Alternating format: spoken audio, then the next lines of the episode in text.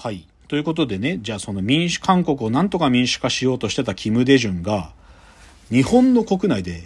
誘拐されて、誘拐というか拉致されるんですよ。はいで、それは KCIA の連中によって誘拐されるんだけど、で、それはね、あもうなくなっちゃったけど、あの、千代田区にあったホテルグラン、グランドパレスっていうホテルのに2212号室から拉致されるんですよ。で、拉致されてどうされるかというと、その日本海側に止めてた船に乗せられて、船で韓国に連れてかれそうになるわけ。はい。なんだけど、日本政府もその誘拐の事実をもうし掴んでたから、ずーっとね、船でずーっとその日本海を、その KCI の連中とキム・デジュン乗せた船が渡ってる間、ヘリコプターでずーっと追尾し続けるの。で、殺すなよ、殺すなよ って言い続けてあ、で、殺したらお前らこれマジ国連にも通達する事項だぞっつって、ずーっとヘリで追いかけながら殺すなよ、殺すなよって言われてたから、結局 KCIA のやつも殺せなくって、結局ソウルで、あのーキム・デジュンを解放するんだけどね。まあ、軟禁状態な感じで、でも解放するんだけど、そういう事件だったのよ。このキム・デジュン事件って。で、でね、じゃあこれが日本の自衛隊とどう関わってるかっていうと、あのね、史実、ほん、ほん、これね、ちょっと正確な、な話がわかんないんだけど、映画の中では、その、ある自衛官の3佐がいて、そいつがね、その上官の命令によって、なんていうのかな、探偵事務所を建てるんだよ。で、この事件に協力するために、だから韓国のとか、なんかその、キム・デジュンの居場所を調べるための探偵事務所を作って、その探偵事務所を建てた三佐と一緒にその誘拐の行動を一緒にやってたっていうのが映画の中で書かれるの。だからその探偵っていうか自衛官が佐藤浩一なんだけど、佐藤浩一が、なんていうかな、その自衛官でありながら、この誘拐、韓国の、まあ言っちゃう民主化の指導者であるやつを誘拐するっていうのを手助けしてたっていう話なんだけど、でもね、ウィキペディアとかこのニュース、この事件のなんか記事とか本とか読んでみると、本当にそういうやつはいたらしいんだよ。その、探偵事務所を上官の命令で作ってて、探偵事務所として、なんていうかいろいろ諜報活動してたやつがいたんだけど、で、そこに、この KCIA のやつが手伝ってくんねえかって相談に来たんだけど、そ、そいつは、なんていうか、こう、国の正義に反するから断るっつって、で、断って、かつ上官にはお前ことが過ぎるまで伊豆にちょっと隠れてろっつって、伊豆に隠れてたっていう説の方が有力なのね。だから本当に日本の自衛官が手伝って方かどうかわかんない。だけど映画の中では、じゃあなんでその自衛官が手伝うかっていうと、はい。あのね、このキム大中事件って、三島由紀夫の自殺、三島由紀夫のあの、市ヶ谷での自決事件の後に起きてるんだけど、ある意味あの三島由紀夫の自決っていうのはさ、日本の自衛隊が軍隊じゃないんだと。法憲法上。で、そんな情けない話はない。お前ら決起せよ、クーデターせよって三島由紀夫が号令をかけて、憲法を変えるんだっていうのがあの事件だったっけ。で、それにある意味、こう、シンパシーを抱く自衛官も複数はいて、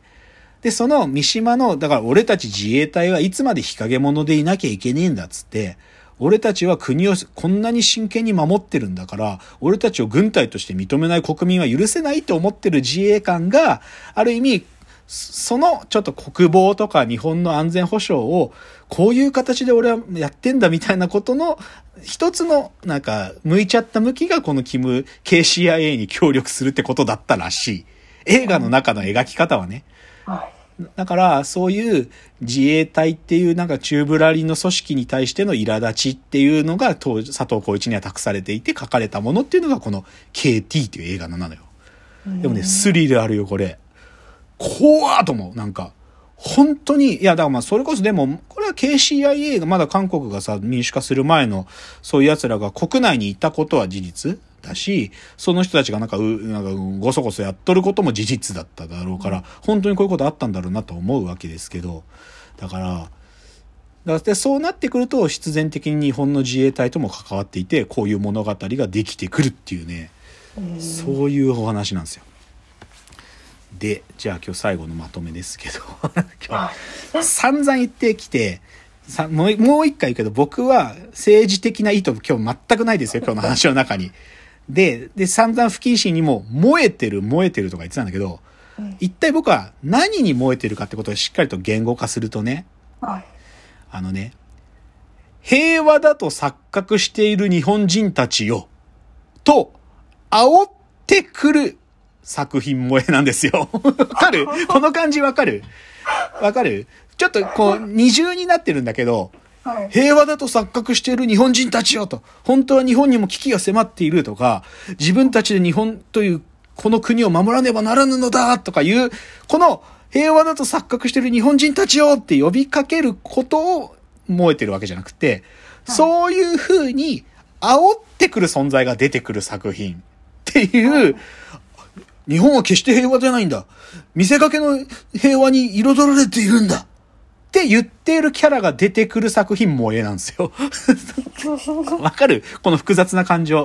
いや、で、僕は日本の現状がわかんない。なんか本当にね、本当は安全保障上いろんな危機にさらされてて、ギリギリのところで日本の平和は守られ、なんか日本が平和という状態がされているのかみたいな、そういう事実なのかどうかは正直言うと僕の知り得る範囲じゃわかんないし、いや、当然政治的なね、なんていうか思いで戦争なんてものはな起こらない方がいいし、起こらないためにはどういうふうに外交を進めなきゃいけないかみたいな個人的な僕の主張はあるよ。けど、その僕の主張は一旦横に置いといて、なんか日本の状況をそういうふうに捉えている、まあ言っちゃえば、タカ派と呼ばれる人たちね。ちょっとこう、日本、まあ、タカ派であり少しこう、右寄りな方たちが、日本の平和は錯覚なんだ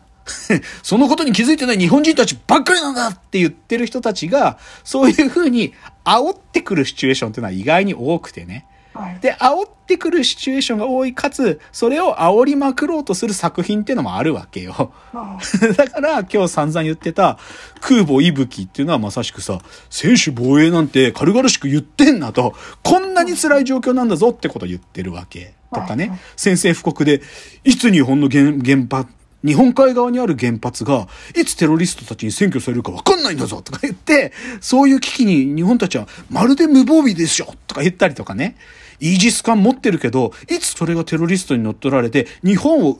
日本に対してその砲が砲弾を撃つ、そういう存在になるかもしれないんだぞ、とかね。そう。で、たった、福岡ドームが占拠されるだけで日本政府はここまで狼狽するんだぞとかね。こういうことを散々書いてるんですよ。川口海事もそう。沈黙の艦隊の、そのね、その原子力潜水艦が、もし、なんていうかそういう、反政府的な自衛官たちによって占拠されるってことが起こらないわけじゃないよっつって。でそれがなんか国際舞台で他国と対峙して日本の主張をしていくなんてことも起こりますよみたいなね。とか PKO に派遣しても一発の銃も撃てない組織なんかどんな意味があるんだと。で、ましてや、それただ単に日本の自衛隊を危険な場所にさらしに行くんじゃないかみたいなね。そういうことを煽ってくる人たち。いや、事実だよ。いや、事実、煽ってくるって言ってちょっと語弊もあるんだけど、でも、そういう危機があって、で、そういうことに対して、あなたたち何にも考えてないですよね、みたいなことを、ついついとつついてくるものに対して、僕は煽られるわけじゃないんだけど、燃えるんですよ。なんか、怖え俺たちの世界はそんな怖い世界だったのか、つって、燃えるの。不謹慎にも。で、ですでもやっぱり時代的には、でもやっぱり昔の方がそのやばさはあって、そう、KCIA なんていう、隣の国の30年前には、そんな北朝鮮と同等にやばいす実は国があって、で、そいつらが日本の国内にいて、その日本の国内で犯罪行為であるなんか拉致誘拐みたいなことを堂々とやってたと。そんなのが身近にいたの。怖え燃える。ですよ。っていう、超不謹慎な話なんですよ、今日の話は。別に僕は政治的意図が全くないですよ。本当に同意してくれっていうのを別に今日一個も主張したいわけじゃない。けど、その煽られること、あお前たちの見せかけの平和に安住してる、愚昧な日本人だって言ってくることに燃えるんだよ。だから少し超 M, M なんだと思うんだけど、単純に。